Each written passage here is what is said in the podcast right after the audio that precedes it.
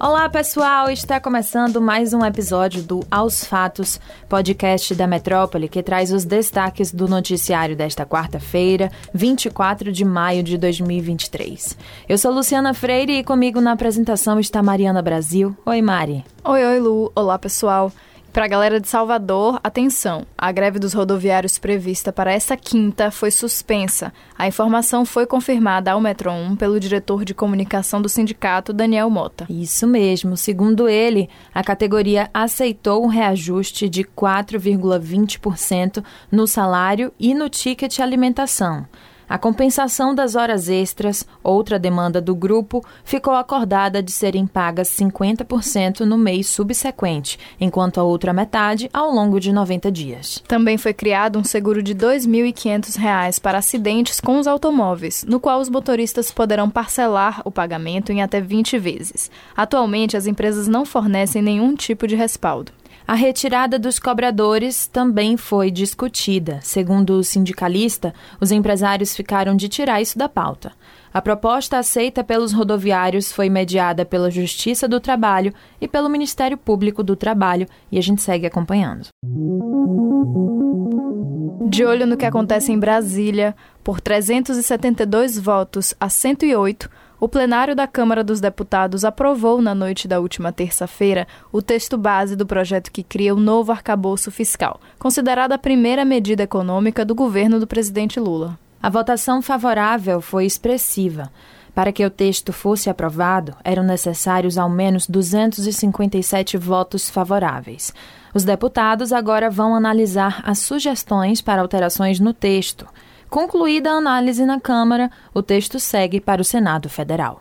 O relator do projeto, deputado federal Cláudio Cajado, do PP daqui da Bahia, conseguiu um acordo entre as bancadas para votar o texto durante a noite. Ele fez alterações no relatório e uma reunião entre os líderes na residência oficial da Câmara e firmou a votação. E ainda sobre esse assunto, dos 372 votos favoráveis, 35 foram de parlamentares baianos. Entre eles estão Alex Santana, Márcio Marinho e Rogéria Santos, do Republicanos, além de João Carlos Bacelar, do PL, e todos do União Brasil, partido que está em conflito com o governo do presidente Lula, também foram favoráveis à matéria. O apoio da bancada baiana ao projeto foi amplo. Apenas quatro integrantes do total de 39 não se posicionaram a favor do projeto.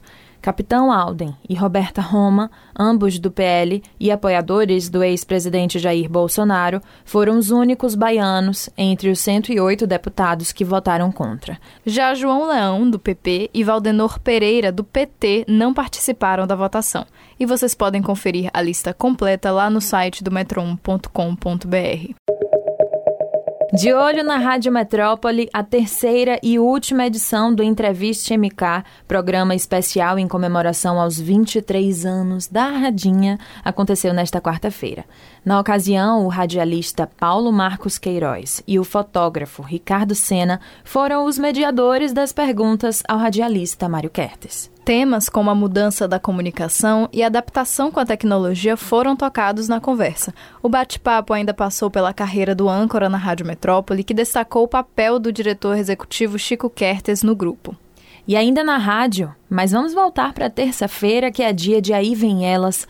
Daniele Campos, Camille Martinho e Vitória Alves entrevistaram a cantora baiana Raquel Reis, que confessou que Maresia, a sua música de maior sucesso, não ia ser lançada, acreditam? Segundo a artista, ela tinha criado uma certa repulsa à canção. Natural de Feira de Santana, Raquel Reis disse ainda ter medo do alcance que a música poderia ter. Recentemente, o cantor Xande Avião lançou uma versão forró da música Maresia para a plataforma Deezer. Raquel disse que amou a versão. E de volta para esta quarta-feira, o âncora Mário Kertes conversou com a ministra da Igualdade Racial, Aniele Franco. Ela se manifestou sobre o caso de racismo do qual o jogador brasileiro Vinícius Júnior foi vítima no último domingo e a gente comentou todo esse caso nos últimos episódios do Aos Fatos. A titular da pasta disse que se sentiu pessoalmente atravessada pelo caso, uma vez que já foi vítima de insultos racistas quando atuava como jogadora de vôlei. A ministra falou ainda sobre a quantidade de recursos que tem para administrar a pasta da igualdade racial, criada este ano pelo governo do presidente Lula. Segundo ela, até o fim de junho, a prioridade do seu ministério vai ser o combate à fome e o enfrentamento ao genocídio da população preta. Ficou com gostinho de quero mais? Pois todas as entrevistas estão disponíveis no YouTube do portal Metro 1. Movimentações no jornalismo baiano. A repórter Daniela Mazei foi demitida da TV Record Bahia, segundo fontes do Metro 1. A jornalista é namorada do repórter Marcelo Castro, que está supostamente envolvido no caso do golpe do Pix da emissora. Segundo apurou a reportagem, Mazei foi demitida após cobrir uma operação policial para a TV Record e supostamente ter disponibilizado imagens do caso para o site do namorado. Ao chegar nesta manhã da quarta-feira, à redação da emissora, a repórter foi chamada pela direção e comunicada de sua demissão. Em entrevista ao Metro 1 em março deste ano, Daniela Mazei negou participação no esquema. Disse ainda que estava magoada com as acusações de que estaria envolvida no suposto crime. Por causa do escândalo, Marcelo Castro e o então editor do Balanço Geral, Jamerson Oliveira, foram demitidos da empresa. A Polícia Civil investiga os dois e, segundo ela, um pix do amigo de infância de um deles chegou a ser usado para o golpe. Vocês podem conferir mais detalhes sobre esse assunto no portal Metro 1. E fechamos o episódio desta quarta com uma notícia triste. A cantora americana Tina Turner morreu aos 83 anos. A morte foi confirmada por um assessor da cantora nesta quarta-feira ao site Sky News. Tina e o ex-marido Ike Turner, que morreu de uma overdose de cocaína em 2007, desfrutaram de um sucesso enorme no final dos anos 60 e início dos anos 70. Eles se divorciaram em 1987, depois de um casamento durante o qual ela disse que era espancada. A intérprete de What's Love Got to Do With It se lançou em carreira solo nos anos 80 e foi um sucesso.